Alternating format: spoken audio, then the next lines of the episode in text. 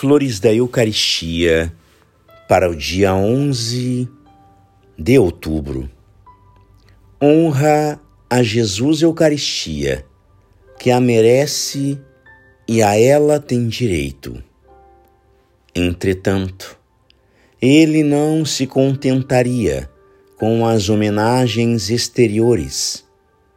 Quer o culto de nosso amor, o serviço interior a submissão de nosso espírito, não concentrada em nós mesmos, porém manifestada pelas atenções tão ternas quão delicadas do filho extremoso que procura viver ao lado de seus pais, que sente necessidade de vê-los e de testemunhar-lhes seu amor que sofre e definha longe deles, que acode pressuroso para ajudá-los nas necessidades, que atende ao mais ligeiro sinal e adivinha tanto quanto possível os desejos de seus pais, disposto a tudo fazer para contentá-los.